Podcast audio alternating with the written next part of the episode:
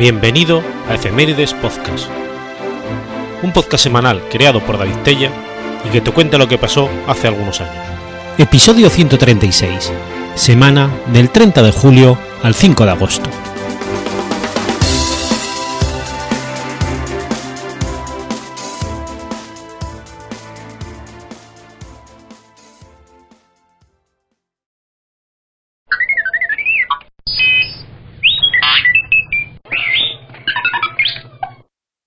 30 de julio de 1419. Ocurre la primera defenestración de Praga. Bajo el nombre de defenestración de Praga se definen tres episodios de la historia de Bohemia, que tuvieron lugar en 1419, 1483 y 1618 respectivamente. El primer y el tercer suceso contribuyeron a desencadenar un conflicto prolongado en Bohemia y otros lugares, siendo el último el más conocido, ya que tradicionalmente se le considera como el detonante de la Guerra de los 30 años. Hoy en día, el término de fenestración de Praga suele referirse al caso de 1618. En estos sucesos, todos ocurridos en la ciudad de Praga, una o más personas fueron arrojadas por una ventana. A veces se nombra como cuarta defenestración un episodio más reciente, de 1948, en la historia de Checoslovaquia.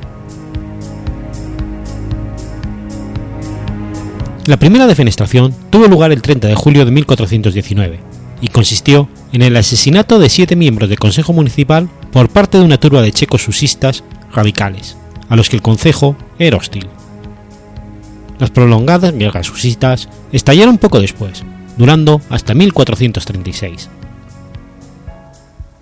Jan Zeliski, sacerdote usita de la iglesia de Nuestra Señora de las Nieves, organizó una procesión por las calles con sus seguidores hasta el ayuntamiento de Nove Mesto, en Praga, como un acto que constituiría un signo de protesta contra la negatividad de los miembros del Consejo Municipal a que se intercambiaran prisioneros, con el fin de liberar a algunos de los husitas encarcelados.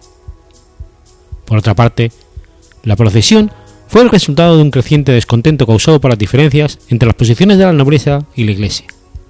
Este descontento, combinado con un creciente nacionalismo y un aumento de la influencia de las corrientes radicales, tales como la dirigida por el sacerdote J. Zebilski, que pregonaban la corrupción de la Iglesia Católica. Durante la procesión, una piedra lanzada desde una ventana golpeó a Zebilski. Como consecuencia de este ataque, la multitud, dirigida por Jan Zizka, irrumpió en el palacio. Aprisionaron a un juez, al alcalde y otros cinco miembros del consejo, para luego tirarlos a la calle desde una ventana, donde murieron a manos de la multitud. A pesar de que las guerras susitas terminaron en la victoria católica y la recuperación del poder por los católicos, las tensiones entre estos y los husitas no habían aminorado en absoluto. El largo periodo de anarquía terminó con la elección de un noble usita, Jorge Podevaradi, como rey de Bohemia, y tras su muerte, la del católico Vladislao II como sucesor. Tras la elección de Vladislao, los católicos retomaron el poder en Praga con el apoyo de los conservadores husitas, trataron de resolver radicalmente las situaciones religiosas de la capital, ahuyentando o matando a los husitas radicales.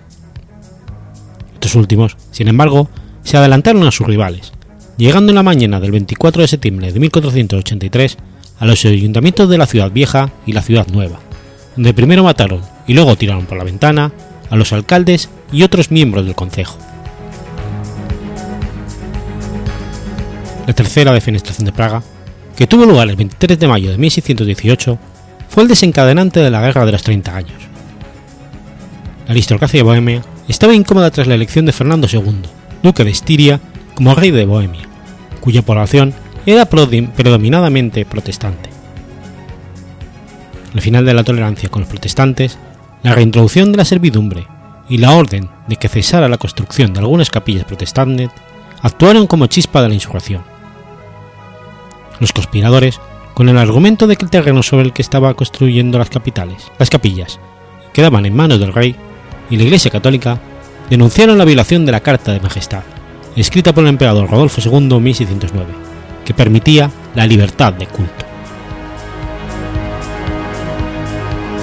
El 23 de mayo de 1618, los representantes de la aristocracia, galvanizados por el conde Tur Valsesina, capturaron a dos gobernantes imperiales, Yaroslav Martinitz y Wilhelm Slavata, junto con su secretario Phil Fabricius, en el castillo de Jalkani, en Praga, y los arrojaron por las ventanas del castillo, a pesar de lo cual cayeron suavemente sobre un montón de estiércol que había en el foso del castillo. Slavata se desmayó, pero ninguno de ellos quedó herido de gravedad. Los Fabricios recibirían poco después del emperador el título nobiliario de von Hohenhall, literalmente caídos desde lo alto.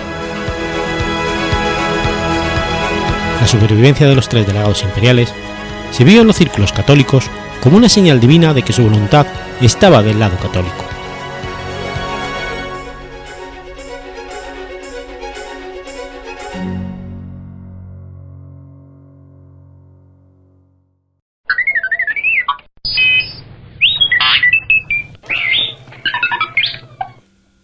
...31 de julio de 1919...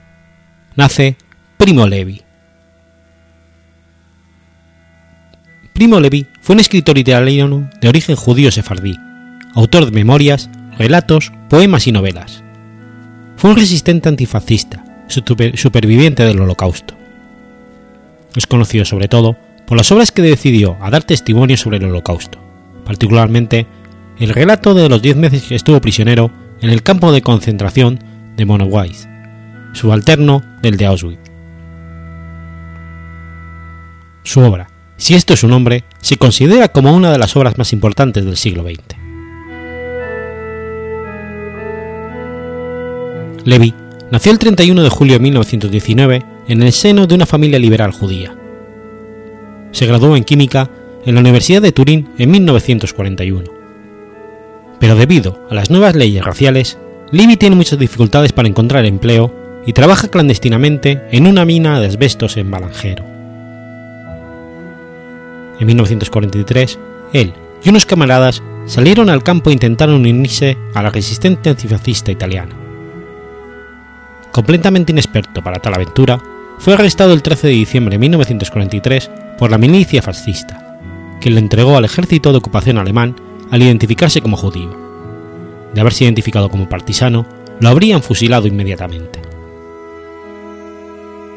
El 21 de febrero de 1944 fue deportado y el mes siguiente llegó a Monowitz, uno de los campos de concentración que formaba el complejo de Auschwitz, situado en la Polonia ocupada por los nazis, donde pasó 10 meses antes de que el campo fuera liberado por el Ejército Rojo.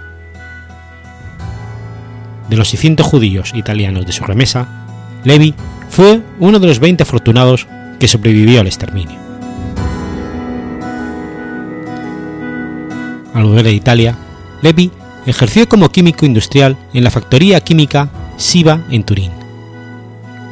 Pronto empezó a escribir sus experiencias en el campo, si esto es su nombre, y su vuelta a su siguiente a casa, a través de un largo periplo por la Europa del Este, la tregua, en la que se convirtieron sus dos obras y sus memorias clásicas. También escribió otras dos obras muy apreciadas, Momentos de indulto y El sistema periódico. El primero lidia con personajes que observó durante su prisión. El segundo es una colección de piezas cortas, mayormente episodios de su vida, así como dos relatos, todos relacionados de algún modo con alguno de los elementos químicos. La ambiciosa novela, Si ahora no, ¿cuándo?, que cuenta la historia de una banda de partisanos judíos durante la Segunda Guerra Mundial, errantes por Rusia y Polonia, ganó los destacados premios Viareggio y Campiello, cuando fue publicada en Italia e hizo a Levi internacionalmente conocido. Sus relatos más conocidos se encuentran en La Torcedura del Mono, una colección de cuentos sobre trabajo y trabajadores relatados por un narrador que recuerda al propio Levi. Levi se retiró de su posición como gestor de SIVA en 1977 para dedicarse a escribir a tiempo completo. El más importante de sus, dos, de sus últimos trabajos fue su libro final, Los hundidos y los salvados, un análisis del holocausto en el que Levi explicó que aunque no odiaba al pueblo alemán por lo que había pasado, no lo había perdonado. Levi murió aparentemente por suicidio, el 11 de abril de 1987. No dejó nota aclarando que se quitara la vida. La cuestión sigue fascinando a los críticos literarios debido a la mezcla característica de oscuridad y optimismo en la escritura de este autor. Levy se precipitó por el hueco de las escaleras de su edificio, desde el tercer piso en el que vivía. Algunas de las biografías publicadas con posterioridad explican este hecho como una consecuencia inevitable de las heridas abiertas de su estancia en Auschwitz, así como de los horrores que allí vivió, que se reflejan en su obra. Pero es un asunto controvertido, pues amigos cercanos, que hablaban a menudo con él, no previeron en ningún momento tal desenlace. Hay quienes argumentan que el método elegido para quitarse la vida quizás no fuera el más adecuado para alguien que posee conocimientos de química. Todavía se desconoce si realmente fue un suicidio.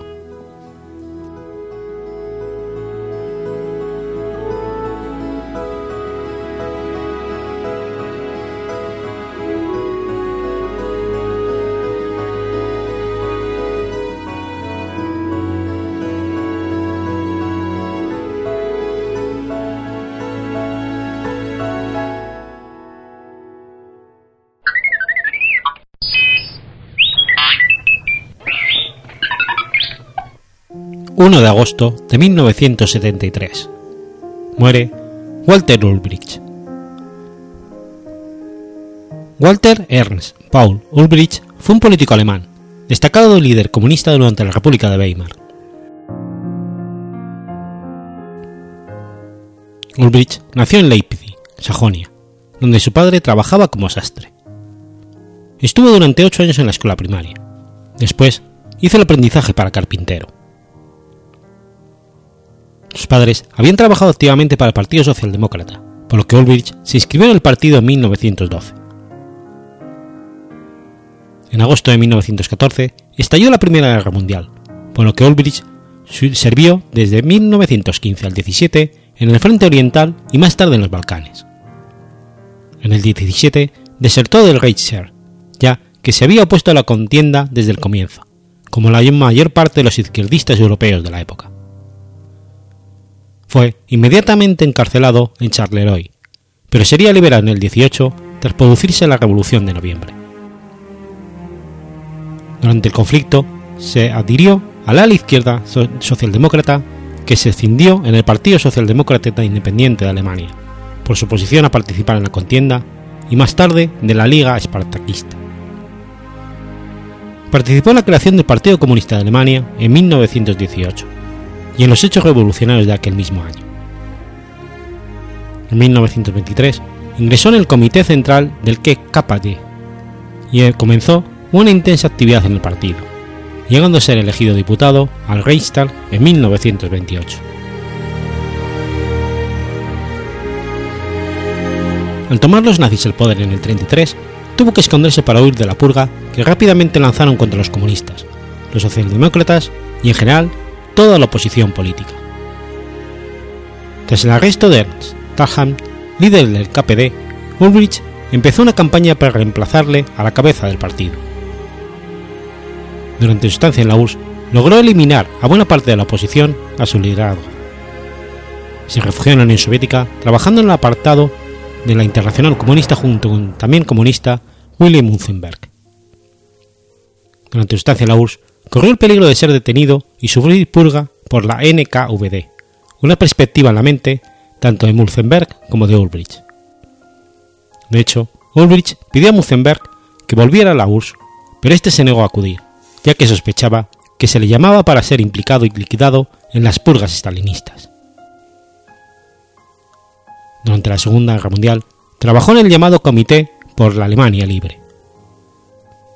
En febrero del 43 tras la rendición del sexto ejército en la batalla de Stalingrado, Ulbricht, Bernier y Wilhelm Pieck llevaron a cabo un mitin comunista en el centro de Stalingrado al que muchos prisioneros alemanes fueron obligados a asistir.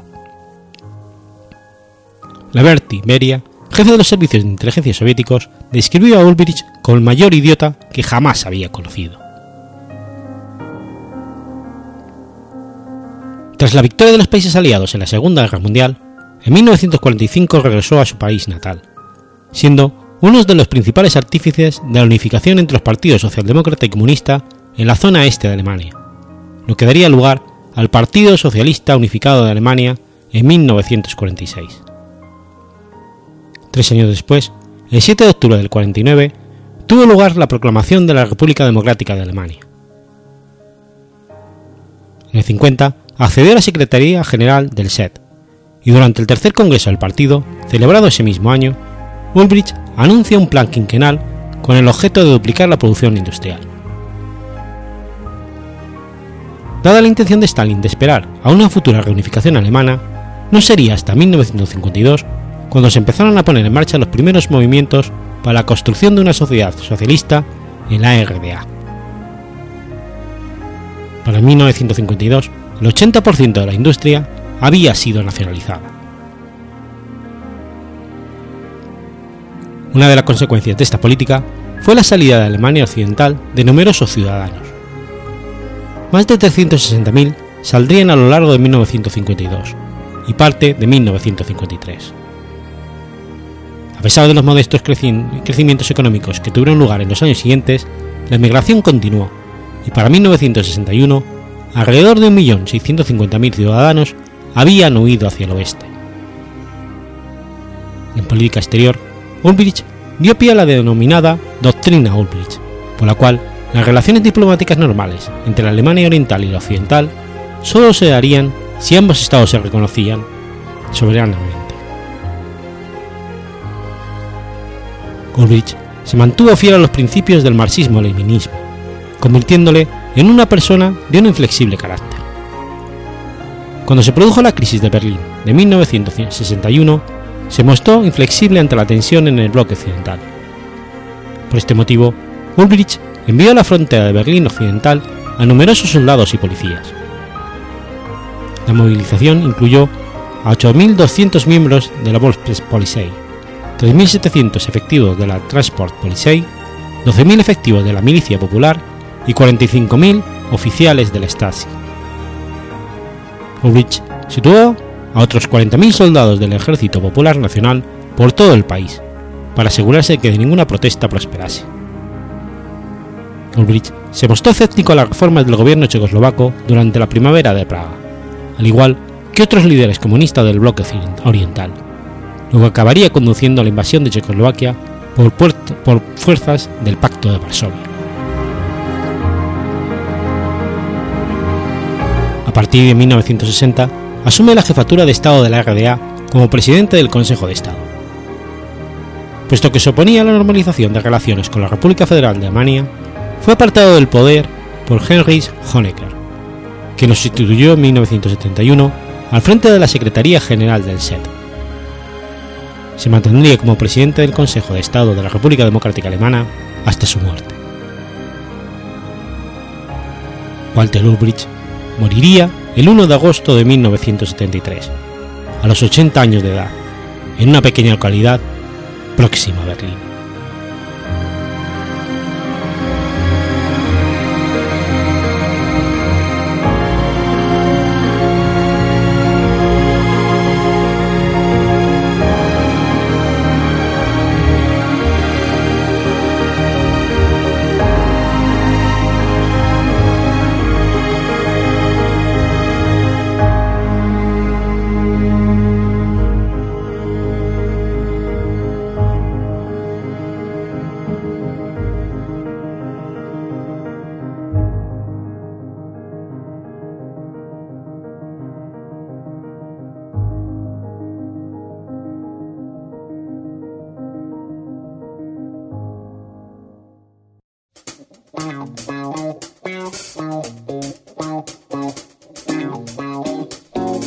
¿Conoces la Asociación de Escuchas de Podcasting? Asespod es el primer lugar de encuentro para todas aquellas personas que escuchan este formato de audio.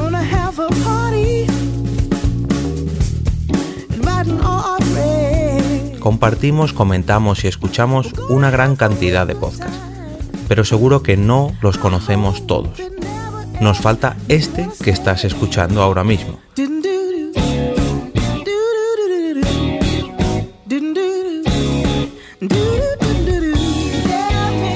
Queremos que tú, oyente de este podcast, formes parte de todo esto. Asociate gratis en nuestra web, asespod.org. Búscanos en las redes sociales, Twitter, Facebook y Google ⁇ Recuerda, asespod.org.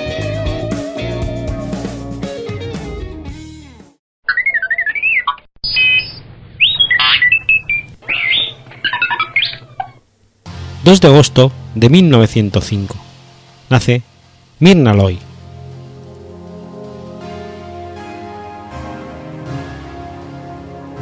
Mirna Loy nació en Radesburg, hija del ranchero galés David Franklin Williams y su mujer Della Mae. Su primer nombre de Loy se debe a la estación de tren favorita de su padre.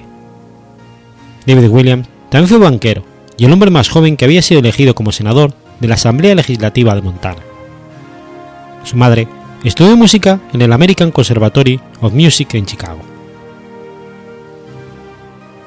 Mirna Williams hizo su debut como actriz a la edad de 12 años en el Helena Marlowe's Theatre, en el número musical llamado The Bluebird, que ella misma diseñó para la Rose Dream opereta. Se trasladó a Palm 13, a los 13 años de edad, después de la muerte de su padre. Allí estudió en la Westlake School para chicas y posteriormente en Venice High School, donde empezaría a intervenir en producciones locales. En 1921 posó para una estatua de Harry Winebrenner, llamada Espiritual, que aún se conserva delante del Venice High School y que puede verse en la escena final de la película de Gris. Una noche que actuaba fue contemplada por el gran divo del cine mudo Rodolfo Valentino. Este apoyó esencialmente para su entrada en el mundo del cine a mediados de los años 20. Natasha Boba, la segunda mujer de Valentino, la aprobó en un casting, pero no fue elegida.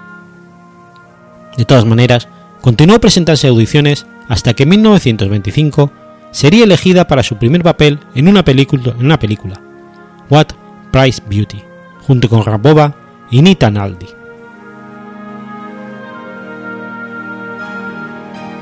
Durante los años del cine mudo, los papeles a los que accedía Mirna Loy eran de exóticas mujeres, debido a su tez y cabellera morena. Durante esos años, la actriz fue encasillada en ese estereotipo de lo que muchos productores y directores creían que era la imagen perfecta de la femme fatal, y que era capaz de poco más.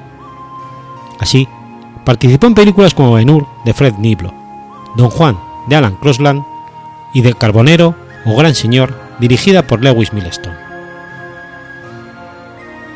De todas maneras, Lloyd supo superar el difícil paso de la entrada del sonoro, apareciendo incluso en la primera película sonora de la historia, El cantor de jazz, como chica del coro. En 1929 probó con un acento extranjero para cantar y bailar en el primer musical de la Warner Bros., Desert Song. Lloyd se aprovechó de este éxito y fue elegida para diferentes películas del género musical, como Arriba el telón, The Bridge on the Regiment, de John Francis Dillon y Under a Texas Moon, de Michael Curtis. Lloyd se convertiría en la estrella del género y dejaba atrás su imagen de mujer fatal del cine mudo. Una vez consolidada la imagen de actriz de todoterreno, Mirna Loy afrontó papeles más ambiciosos. Así, a principios de la década de los 30, organizaría películas de tan diferente registro como la comedia Un Jackie en la corte del rey Arturo de David Butler o Emma de Clarence Brown, Amame esta noche de Robert Mauminan o la película de terror La máscara de Fu Manchu de Charles Bravin. En 1934 aparecería en una de las películas referentes de su filmografía, El enemigo público número uno, de W. S. Van Dyke, con Carl Gable y William Powell. Cuando el gáster John Dillinger fue muerto a balazos, la productora aprovechó este filón para publicar que Mira Loy era la actriz favorita del gáster, cosa que no gustó a la diva. Después de aparecer junto con Ramón Novarro en The Barbarian, Loy rechazaría el papel de Sucedió una noche, por el papel que lo haría ser la actriz más cotizada del momento, la de Nora Charles en La Cena de los Acusados. El director Van Dyke eligió a Loy porque había notado en la actriz una sensibilidad y un sentido del humor que no habían sido mostrados hasta entonces por otros directores. En una fiesta de Hollywood, Dyke empujó a Loy a la piscina para probar su reacción, y le impresionó el aplomo y el manejo que hizo la actriz de esta situación bochornosa. Louis Mayer rechazó en principio el nombre de Loy, creyendo que era una actriz de drama únicamente, pero Van Dyke insistió. Mayer accedió con la condición de que la película estuviera hecha en tres semanas. La Cena de los Acusados se convertiría en el éxito del año en la taquilla norteamericana y sería nominado a los Oscars de la mejor película. Lloyd recibió excelentes críticas y fue aclamada por su vis cómica. Ella y su pareja en la pantalla, William Powell, destacaron en una mujer difamada, con la que compartiría en cartel con Spencer Tracy y Jan Harlow. El Gran Fitzgerald y I Love You Again o Mi marido hasta loco. La pareja también alargó la saga de los acusados con una serie de títulos más, como Ella, Él y Hasta, Otra reunión de acusados, La sombra de los acusados, El regreso de aquel hombre y el, adiós del hombre delgado. Después de su éxito en El enemigo público número 1 y La cena de los acusados, la carrera de Lloyd dio un giro de 180 grados. La actriz era llamada por las producciones más importantes de la época y le dieron la oportunidad de explotar su faceta más cómica. Así, actuaría en comedias como Entre esposa y secretaria, con Carl Gable, y Jan Harlow, y Adán sin Eva, con Robert Montgomery. Lloyd también compartiría créditos con Carl Gable en tres películas más: Parnell, de John Stahl, Piloto de pruebas, de Victor Fleming, y Sucedió en China, de Jack Conway. Durante este periodo, Lloyd fue una de las más grandes y mejor pagadas actrices de Hollywood. En 1937 y 38 lideró la lista anual de las actrices más rentables de la industria, votación realizada por los exhibidores de todos los Estados Unidos. Pero durante este tiempo, Lloyd también interpretó papeles en comedias románticas, con su deseo de demostrar su habilidad en todos los terrenos.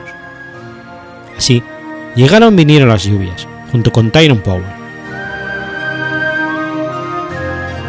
Con el parón de la Segunda Guerra Mundial, Lloyd abandonó su carrera de actriz para centrarse en los esfuerzos de la ayuda civil y más concretamente de la Cruz Roja. Atacó tan duramente a Adolf Hitler que su nombre apareció en la lista negra del macartismo. Volvió a la gran pantalla con los mejores años de nuestra vida, en el papel de la mujer que espera el retorno de la guerra de su marido. En sus últimos años, Lloyd consideró su actuación de este film como uno de los mejores que había realizado en su vida. En la segunda mitad de los 40, Lloyd participó junto con Cary Grant y Shirley Temple en la película de David O. Slade El solterón y la menor, y Los Blandings, Ya tienen casa, nuevamente, con Cary Grant y con Clifford Webb en 13 por persona. En 1951 se casó con Howard Serna, con quien convivió nueve años hasta su divorcio en 1960. Mirna nunca más volvería a contraer matrimonio. En cuanto a su vida profesional, Mirna sufriría el normal declive comercial que toda gran estrella parece, padece con el paso de los años, interviniendo en escasos y pocos memorables títulos cinematográficos y encontrando acomodo principalmente en producciones televisivas. En 1960 aparecería en títulos como Un grito en la niebla o Desde la terraza o Los locos de abril.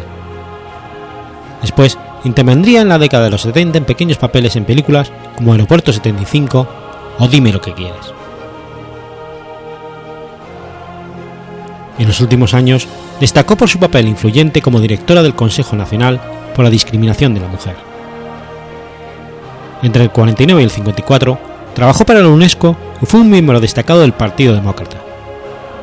Su biografía, Midna Lloyd, Being a Becoming, fue publicado en 1987.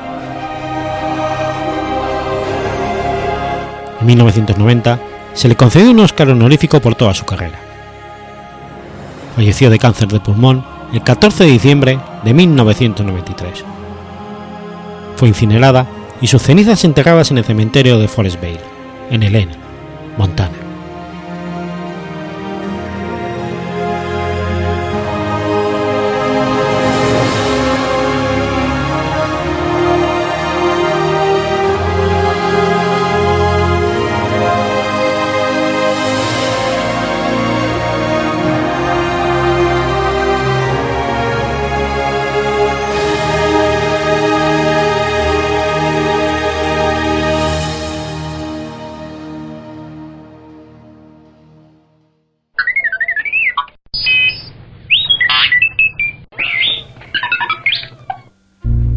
3 de agosto de 1851. Nace George Francis Fitzgerald. John Francis Fitzgerald fue físico irlandés y profesor en el Trinity College de Dublín a finales del siglo XIX. Es conocido por formular el fenómeno físico denominado contracción de Fitzgerald-Lorentz, posteriormente integrado en la teoría de la relatividad. Fitzgerald nació en el número 19 de la calle Lower Mount en Dublín, el 3 de agosto de 1851, hijo del reverendo William Fitzgerald y su mujer Anne Francis Stoney. Profesor de filosofía moral en Trinity y vicario de. Anne's, en Downton Street, en la época del nacimiento de su hijo, William Fitzgerald fue consagrado obispo de Cork en 1857 y trasladado a Killaloe en 1862.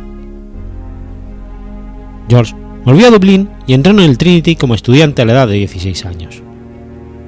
Se convirtió en Fellow, alumno de posgrado que participa en el gobierno de la Universidad de Trinity en 1877 y pasó el resto de su carrera allí. Fitzgerald fue una figura líder entre el grupo de Maxwellianos, quienes revisaron, ampliaron, clarificaron y confirmaron la teoría de James Clerk Maxwell acerca del campo electromagnético entre los años 1870 y 1880. 1883, siguiendo las ecuaciones de Maxwell, sugirió un dispositivo para producir rápidamente corriente eléctrica oscilante, para generar ondas electromagnéticas, un fenómeno mostrado anteriormente por Henry Hertz en 1888. De todas formas, Fitzgerald es conocido por su conjetura en 1889 de que todo cuerpo en movimiento es estrechado en la dirección de su movimiento. Fitzgerald basó su idea en parte por la manera que las fuerzas electromagnéticas eran afectadas por el movimiento. En particular, se aprovechó de las ecuaciones creadas un tiempo antes por su amigo Oliver Heaviside. El físico holandés Henry Lorentz cayó en una idea similar en 1892 y la desarrolló con una colisión más completa con su teoría de los electrones. La entonces llamada contracción de Fitzgerald-Lorentz más tarde se convirtió en una parte importante de la teoría de la relatividad especial de Albert Einstein publicada en 1905. Fitzgerald era el sobrino de George Johnston Stoney, otro físico irlandés que acuñó el término electrón. Tras sufrir problemas digestivos durante largo tiempo, George Francis Fitzgerald murió en su casa por una perforación de úlcera de estómago el 21 de febrero de 1901.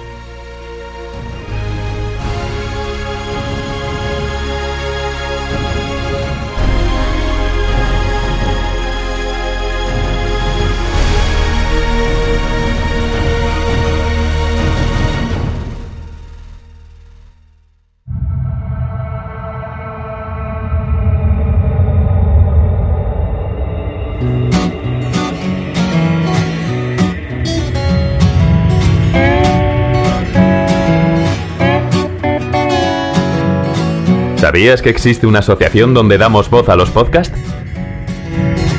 La asociación Podcast nace con el propósito de aunar intereses relacionados con el podcasting, ofreciendo formación, soporte y una mesa de debate sobre el podcasting, no solo en España, sino también en toda Hispanoamérica. Entre nuestros proyectos destacan nuestro libro colaborativo, la organización de diferentes eventos relacionados con el podcasting como las jornadas de podcasting, los premios de la Asociación Podcast y Radio Podcastellano. Para formar parte de la comunidad, recibir información de eventos y estar al tanto de lo que ocurre, solo tienes que entrar en asociacionpodcast.es y hacerte socio o simpatizante.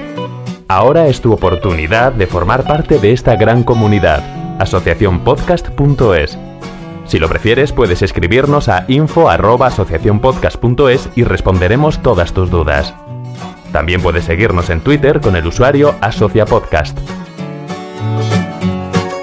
Ya seas podcaster u oyente, súbete al podcasting.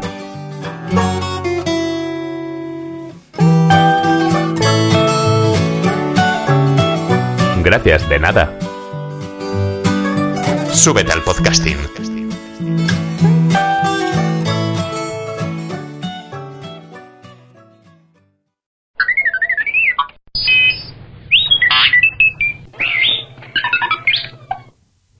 ...4 de agosto de 1578...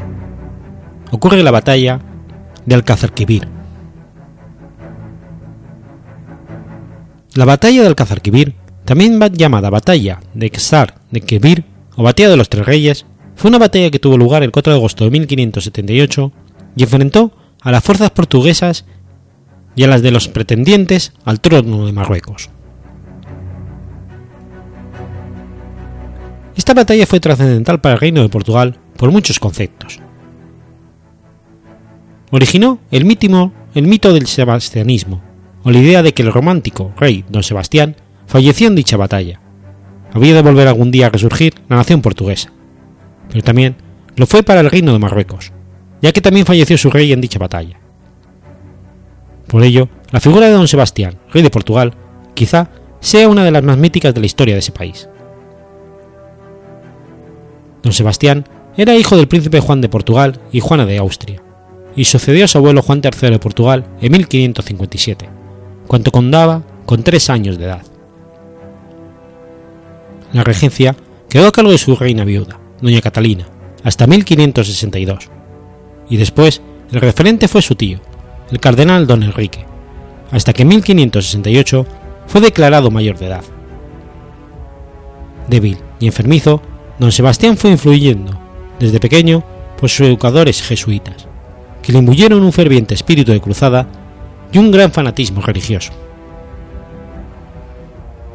Las Cortes habían estado discutiendo en varias ocasiones sobre la necesidad de intervenir en Marruecos y contrarrestar el aumento de la presencia militar otomana porque los turcos serían una amenaza contra la seguridad de las costas portuguesas, como ya lo eran en las españolas y otras cristianas en el Mediterráneo. También para su comercio y colonia del Atlántico, desde Brasil a Guinea y otras islas al alcance desde Marruecos.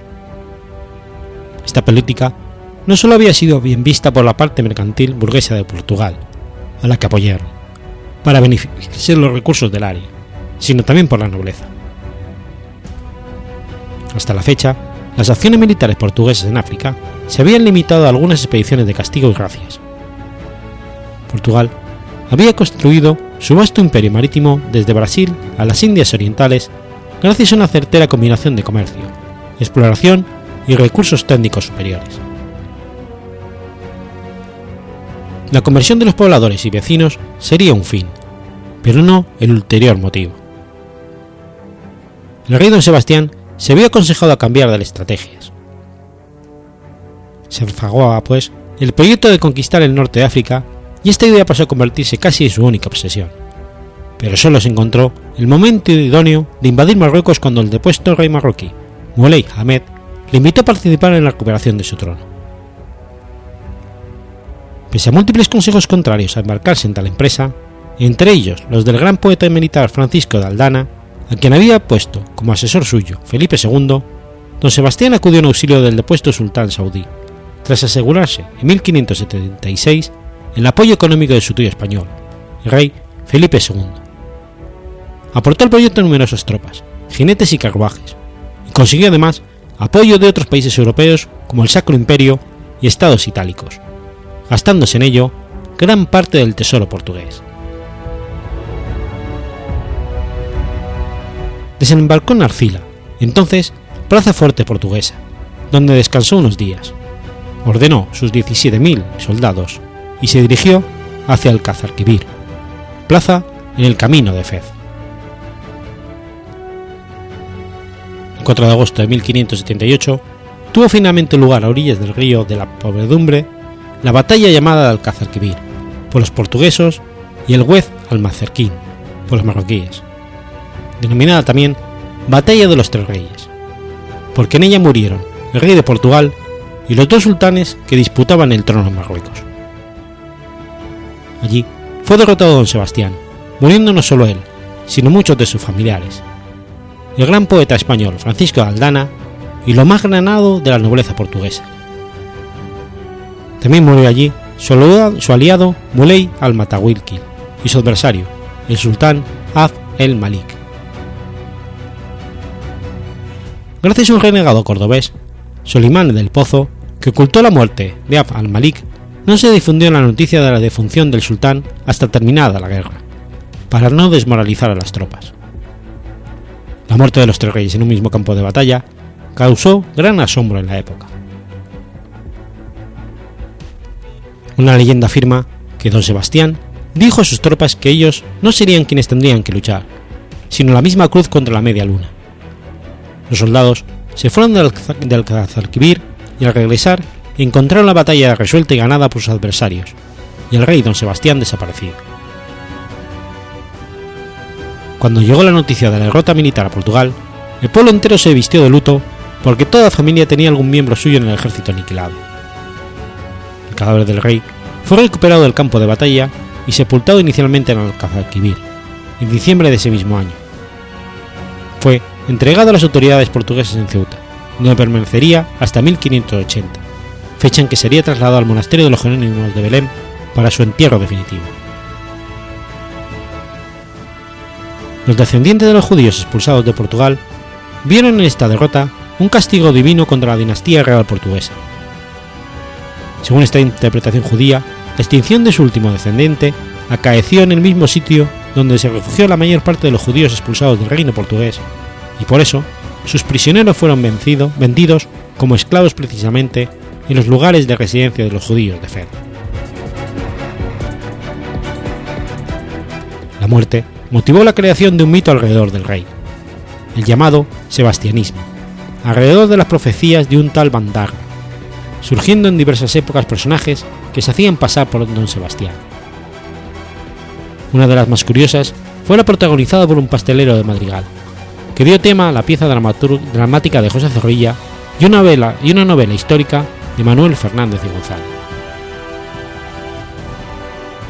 La muerte de don Sebastián dejó al país portugués inmerso en un gran desconcierto, en bancarrota y con un vacío político que su sucesor, su tío, el cardenal don Enrique, intentó llenar sin conseguirlo, con lo que aconteció la crisis dinástica que solucionó Felipe II al ocupar el país como nuevo rey de Portugal, creándose así, nuevamente, la Unión Ibérica en la historia, después de los romanos y visigodos, y dentro de la monarquía hispánica. Las tropas de esta unión fueron dirigidas por el tercer duque de Alba, Fernando Álvarez de Toledo y Pimentel.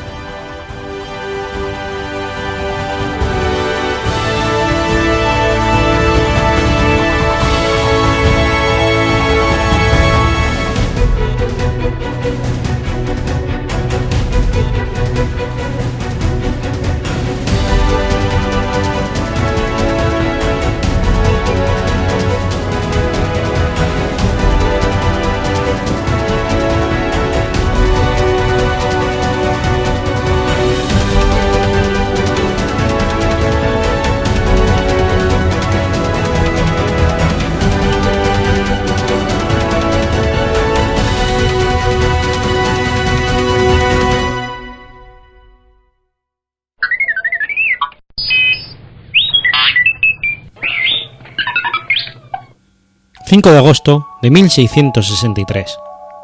Nace Rodrigo Caballero Llanes. El mariscal de campo, don Rodrigo Caballero Llanes, fue un militar y político miembro del Real Consejo de Felipe V. A él se debe la construcción de la Plaza Mayor de Salamanca al tiempo que fue intendente general de Castilla en dicha ciudad. Fue corregidor de Salamanca, regidor perpetuo de Cádiz, superintendente del Reino de Valencia y del Principado de Cataluña, entre otros muchos cargos. Como militar, participó en la conquista de Cerdeña y Sicilia durante la Guerra de la Cuádruple Alianza.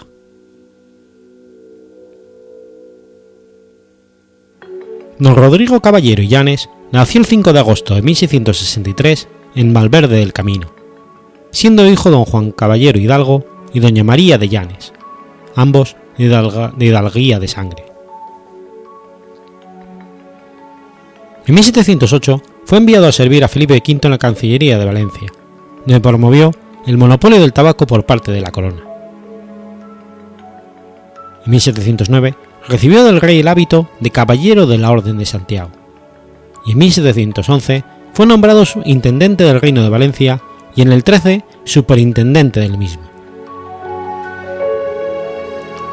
De 1717 a 1720 sirvió como superintendente del Principado de Cataluña, tiempo durante el cual participó en la conquista de Cerdeña y Sicilia en el contexto de la guerra de la Cuádruple Alianza.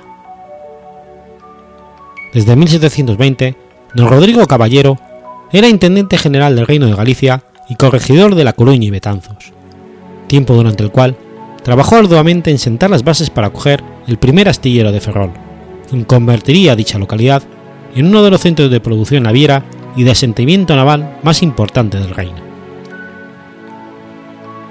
En 1926 abandonó Galicia para tomar posesión de la Intendencia General de Castilla y León, así como del cargo de corregidor de Salamanca. Aparece también como mariscal de campo. Es reconocido por haber sido el que presentó una propuesta el día 9 de julio de 1728 ante el Ayuntamiento de Salamanca con la intención de crear una plaza mayor más organizada y dividir el existente Plaza de San Martín en tres secciones. La mayor, que se convirtió en la actual Plaza Mayor de Salamanca, la del Mercado, antes denominada del Carbón, y la del Poeta Iglesias, antes de la Lonja. Entre las palabras que se recogen en los anales, que don Rodrigo pronunció para convencer al ayuntamiento de su propuesta, se recuerdan las siguientes de manera especial. Tan gran ciudad, centro de sabiduría, fábrica de eminentísimos hombres, sus ilustres colegios mayores, fundaciones, comunidades religiosas, tan grandes seminarios, tanta grandeza obligada a la elección de una plaza mayor, para ornato de la urbe, para decoro de su comercio o instituciones, para sus visitantes y para el público nativo, con pórticos cubierto. Urgían a su edificación. Su propuesta fue aceptada el mismo día, encomendándose su diseño de edificación al arquitecto Alberto Churriguera, gran exponente del barroco dieciochesco. Don Rodrigo Caballero falleció en la corte de Madrid en el año de 1740. Está enterrado en la iglesia San Martín de Madrid. La lápida de pizarra, situada bajo la efigie de San Fernando, reza así. Reinando Felipe V el Animoso. La ciudad de Salamanca empezó esta obra a 10 de mayo del año 1729, siendo corregidor el señor don Rodrigo Caballero Llanes, intendente general de Castilla, por sus diputados, los señores don Juan de Barrientos y Solís, don Francisco Norato y San Miguel, don Josep del Castillo, conde de Francos, don Juan Gutiérrez y don Francisco de Soria, y se concluyeron las doce casas de esta línea llamada Pabellón Real, el 3 de marzo del año 1733. Soli Deo Honor et Gloria.